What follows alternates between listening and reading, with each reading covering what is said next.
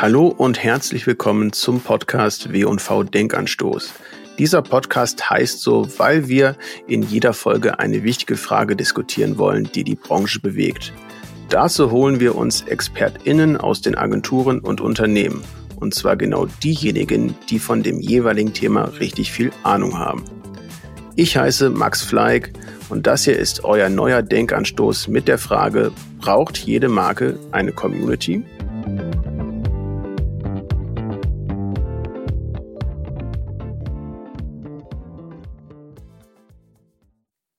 Bei mir zu Gast ist heute Philipp Böndel. Er ist Mitgründer und CEO der Agentur The Ambition, Vorstandsmitglied im GWA und einer der führenden Experten im Bereich Brand Communities. Hallo Philipp, schön, dass du da bist. Guten Morgen, schön, dass ich hier sein darf. Und ich würde tatsächlich noch ergänzen wollen, dass ich auch noch Geschäftsführer Beratung Digital der wunderbaren Kreativagentur Butter bin. Das wollen wir hier nicht unterschlagen, aber du hast völlig recht, mir wird nicht langweilig, ich habe eine Menge zu tun und äh, schön hier zu sein. Ich will trotzdem erstmal über eure Agentur The Ambition sprechen, weil die hat sich ja spezialisiert auch auf die Hip-Hop-Community. Und wir sprechen heute über Brand-Communities und warum die Hip-Hop-Community so spannend ist für Marken, ist auch ein Thema, über das wir in den nächsten Minuten sprechen werden. Einsteigen möchte ich aber mit der eher grundsätzlichen Frage, denn aktuell wird ja sehr viel über Brand-Communities diskutiert. Auch wir von W&V haben ja auch einige Formate dazu in den letzten Wochen entwickelt. Und stellenweise kriegt man so ein bisschen das Gefühl, dass eine Marke nur noch dann wirklich erfolgreich sein kann, wenn sie eine Community hinter sich hat. Ist das wirklich so? Braucht jede Marke eine Community? Also grundsätzlich glaube ich, eine Community ist erstmal gut. Ja, und das Thema ist ja auch gar nicht so neu. Wir hatten das im äh, Vorgespräch schon kurz erörtert. Das ist jetzt was, was aufkommt und so ein bisschen buzzwordig daherkommt.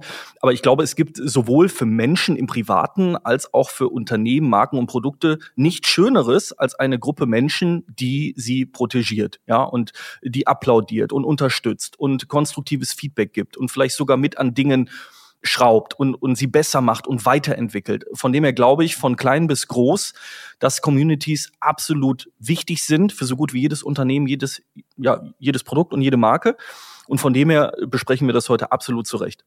Wenn ich als Marke denn noch gar keine Community habe, wie finde ich denn überhaupt erstmal eine, die zu mir oder zu meiner Marke auch passt? Ja, eine Community ist ja erstmal eine Gruppe Gleichgesinnter, ja, die sich rund um ein Thema dreht oder ein gemeinsames Interesse oder ein Produkt. Und ich als Unternehmen habe ja erstmal qua Definition und Geschäftsbereich ein Produkt oder ein Thema, um das ich mich drehe. Und wenn ich in diesem Gebiet wahnsinnig gut bin oder etwas anbiete, was außergewöhnlich ist, dann glaube ich, ergibt sich das mehr oder minder von selber. Ja, also wenn ich Modellflugzeuge produziere, ist es relativ naheliegend, dass ich mich mit der Community der ModellflugzeugbauerInnen beschäftige und versuche, ein Teil dessen zu werden. Also ich glaube, dass es Communities gibt zu gewissen Themen, ist fast Gott gegeben. Ja, da muss man also nicht so viel für tun. Das, woran man dann arbeiten muss, ist sich selbst zu positionieren, diese Community immer wieder zu empowern und, und zu befeuern und sie damit dann eben zu Fans zu machen und zu Unterstützern zu machen, zu Ambassadoren zu machen. Ich würde jetzt denken, das ist vielleicht für einen Hersteller von ja, Modellflugzeugen etwas einfacher als jetzt zum Beispiel für eine Bank oder eine Versicherung, die eben kein so schönes physisches Produkt haben. Aber das glaube ich gar nicht, ähm, um da direkt einzusteigen. Also ich glaube, gerade die, die Finanzwelt ist doch wahnsinnig spannend. Da unterhalten sich Menschen über Aktien, über Kryptowährungen, über unterschiedliche Finanzierungsmodelle, über Wege und Möglichkeiten, nicht in Armut zu sterben, sondern sich Vermögen aufzubauen. Also ich glaube, gerade die Finanzwelt bietet da wahnsinnig viel Spielraum. Und da sollte man dann als Finanzinstitut, je nachdem, ob man eine Bank ist oder ein Kreditunternehmen oder, oder, oder schauen, was ist denn eigentlich mein Spezialgebiet, was ist meine Superpower, wo kann ich etwas beitragen, wo kann ich befähigen und wo kann ich mir meine eigene Fanbase-Community schaffen. Wie schaffe ich denn diese Fanbase? Also, du hast ja gerade richtigerweise angesprochen, natürlich gibt es im Internet, auf Social Media oder in Foren Menschen, die sich auch über Finanzprodukte, über Aktien austauschen. Aber diese Räume, in denen diese Menschen dann digital unterwegs sind, die gehören mir ja nicht als Marke. Wie schaffe ich es sozusagen da, überhaupt erstmal einen, einen Fuß reinzukriegen dann? Ich glaube, es ist ganz wichtig, erstmal mit Demut aufzutreten, ähm, zu beobachten, äh, wofür wird sich hier interessiert, was wird besprochen, wie wird es besprochen, wo wird es besprochen und dann seine eigene Rolle in diesem Konglomerat zu finden. Ich vergleiche das gerne mit einer Privatperson, die in eine neue Stadt zieht. Also ich ziehe jetzt aus Düsseldorf nach Berlin und dann habe ich hoffentlich einen besten Freund oder eine beste Freundin in Berlin, die mich mit auf eine Party nehmen. Und dann werde ich den anderen Partygästen vorgestellt und dann komme ich nochmal auf die Party und dann verstehe ich, ah, die Sibylle macht hier immer die Musik und der Peter macht immer den Nudelsalat und vielleicht finde ich dann auch irgendwann meine Rolle und bin der Philipp, der Bier mitbringt. Ja? Und wenn ich das über einen gewissen Zeitraum regelmäßig mache, dann werde ich automatisch zum Philipp, der hier Bier mitbringt. Und hoffentlich habe ich auch noch ein paar Kesse-Sprüche in der Küche und werde damit zu einer sehr beliebten äh, Person auf der Party. Und wenn ich mir dann eine gewisse Reputation erarbeite, habe ich irgendwann auch vielleicht die Möglichkeit, meine eigene Party zu schmeißen. Und dann kommen dann sogar Menschen, weil die sagen, Mensch, ich hatte schon vier gute Abende mit dem Philipp. Der Philipp schmeißt jetzt selber eine Party, da gehe ich mal vorbei. Und wenn ich dann einen guten Job mache mit meiner eigenen Philipp-Party, dann kann es sogar sein, dass ich irgendwann zur angesagtesten Party in Berlin werde passiert natürlich nicht über Nacht. Das ist ein Prozess und dafür braucht man auch eine gewisse Qualifikation und, und muss Dinge gut machen. Aber es ist eben möglich. Und ich glaube, genau das, was ich gerade aus dem Privaten beschrieben habe, gilt genauso auch für Marken. Also mit Demut auftreten, beobachten, seine eigene Rolle finden, einen guten Job machen, Dinge mitbringen, einbringen, sprich befähigen und dann entwickelt sich das in der Regel ganz organisch. Du sagst richtigerweise, es muss organisch wachsen. Wie vermeiden den Marken ist dabei eben nicht anbiedernd rüberzukommen? Indem sie sich nicht verstellen, sondern authentisch agieren. Und wenn sie selber nicht dazu in der Lage sind, weil sie vielleicht nicht die richtigen MitarbeiterInnen haben, dann muss man sich Menschen aus der jeweiligen Community holen und, und integrieren und involvieren. Das ist ja auch das, was wir immer wieder im Bereich Hip-Hop-Kultur proklamieren und nicht müde werden zu erwähnen. Es ist nur dann authentisch, wenn man mit Menschen aus der Kultur arbeitet. Ja, und das kann man nicht lernen. Das liest man nicht in einem Blog, das kriegt man auch nicht irgendwie an der Abenduniversität beigebracht, sondern entweder bist du in der Hip-Hop-Kultur groß geworden und hast dir da deine Spuren verdient und beherrschst die Cultural Codes aus dem FF, weil das ist dein Leben, dein Lifestyle oder eben nicht. Und genauso gilt das auch für Marken, wenn sie Teil einer Community werden wollen. Also wenn der Modellflugzeughersteller Teil der Modellflugzeughersteller Community werden möchte, dann äh, macht er das entweder aus sich heraus oder er sucht sich eben Menschen, die in dieser Community groß geworden sind und da einfach einen relevanten Beitrag leisten und macht es dann eben mit ihnen zusammen. Wichtig ist, sich niemals verstellen. Auch da wieder mein Beispiel der Party in Berlin.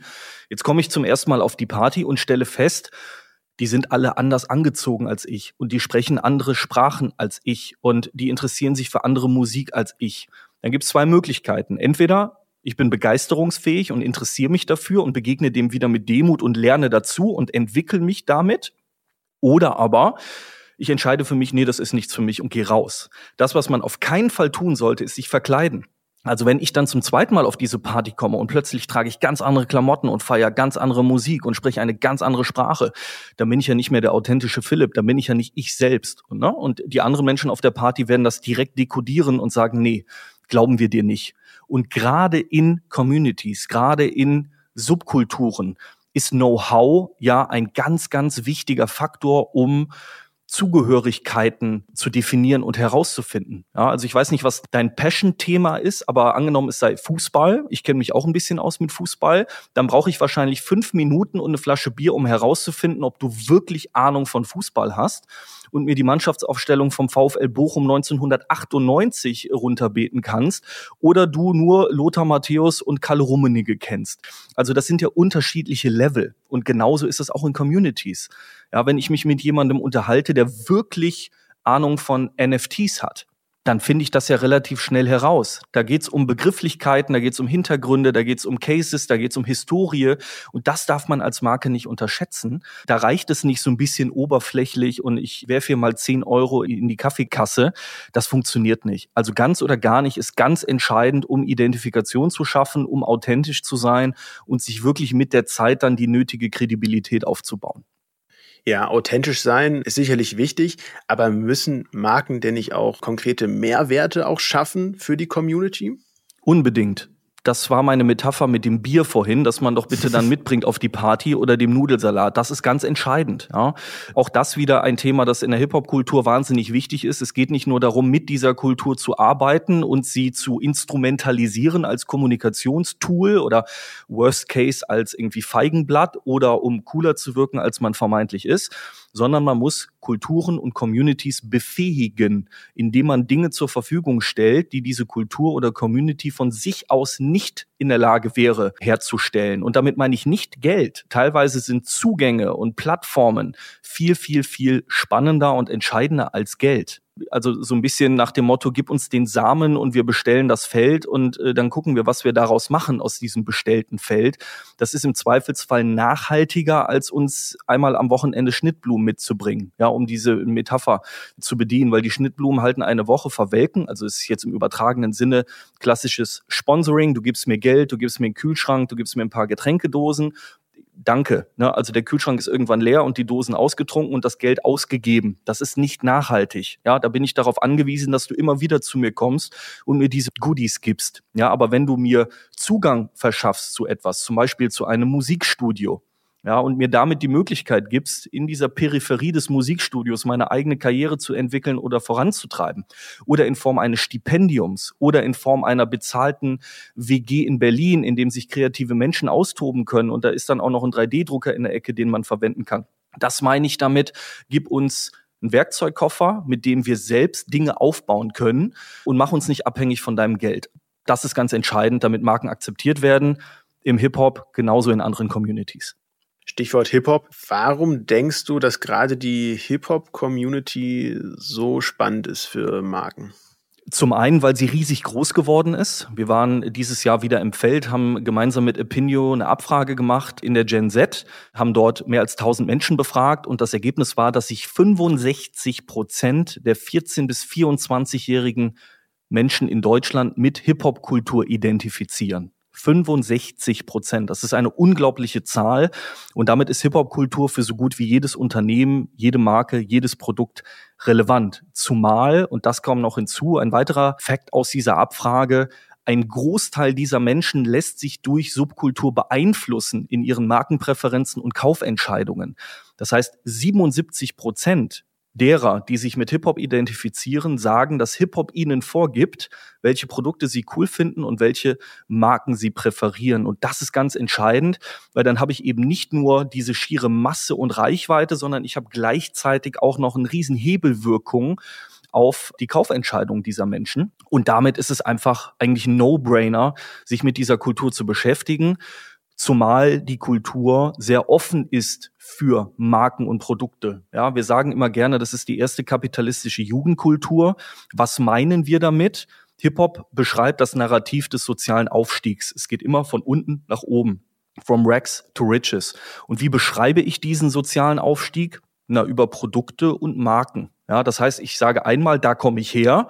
1,5 Liter Flasche Saskia Wasser, damals auf dem Bolzplatz. Und da bin ich jetzt. Moe Magnum Flasche, Rolly am Arm. Ja, damit beschreibe ich ja, guck mal, ich bin von da nach da gekommen. Und sich da zu positionieren als Marke und Produkt ist wahnsinnig spannend, weil man mehr oder minder die Garantie hat, dass man eingewoben wird in diese Kultur, wenn man ihr demütig gegenübertritt. Ja, das macht es eigentlich zur perfekten Kombination, um dort als Marke stattzufinden.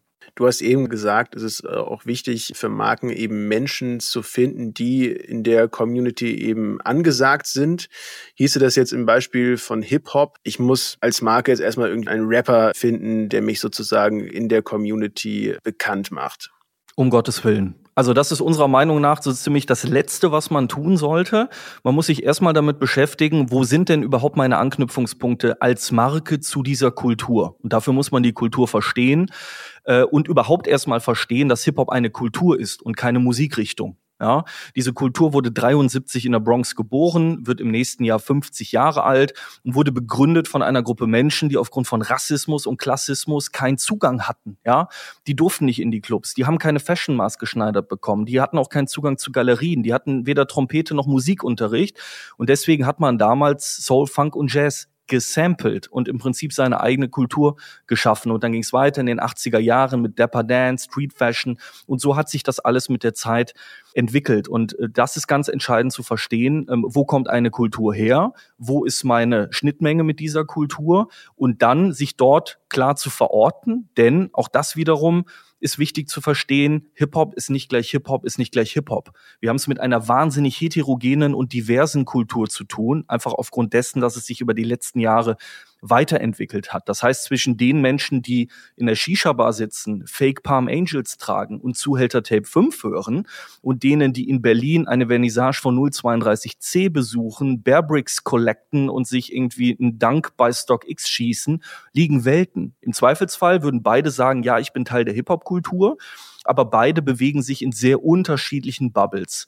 Und das muss man als Marke verstehen, sich dann dort klar verorten und zuschreiben und dann aus dieser Positionierung heraus Aktivierungen entwickeln, die langfristig angelegt sind, mal klein, mal groß die etwas beitragen. Ja, wir nennen das Continued Cultural Contribution, also das, was wir gerade beschrieben haben mit diesem Wertbeitrag, mit diesem Empowern, Studio, WG, Stipendium etc. pp. Und dann baut man sich etwas auf direkt zu einem Rapper zu greifen, ist ja genau das, was Agenturen in den letzten fünf bis zehn Jahren gemacht haben in Deutschland und genau der Grund, weswegen wir The Ambition gegründet haben, um da eben einen Gegenentwurf zu liefern, weil wir nicht daran glauben, dass es kurzfristige Effekte gibt, ja, sondern man muss langfristig und nachhaltig an seiner äh, Kredibilität arbeiten. Auch da wieder das Beispiel der Party in Berlin man baut sich nicht über Nacht Kredibilität auf und auch nicht mit einem Rapper und nicht mit einem Video, sondern das braucht Zeit. Ich finde, wir sollten abschließend noch ein bisschen das Thema des Kanals in den Blick nehmen, auf dem letztendlich dann die Community auch bespielt wird, weil letztendlich hat natürlich nicht jede Marke die Möglichkeit, irgendwie eine Party in Berlin zu schmeißen, sondern ganz oft ist es ja so, dass diese Communities dann ja einfach digital stattfinden und da stellt sich dann natürlich die Frage nach der Plattform. Also ist Social Media da eine Möglichkeit oder ist es doch besser zu versuchen, eine eigene App, sage ich mal, zu entwickeln?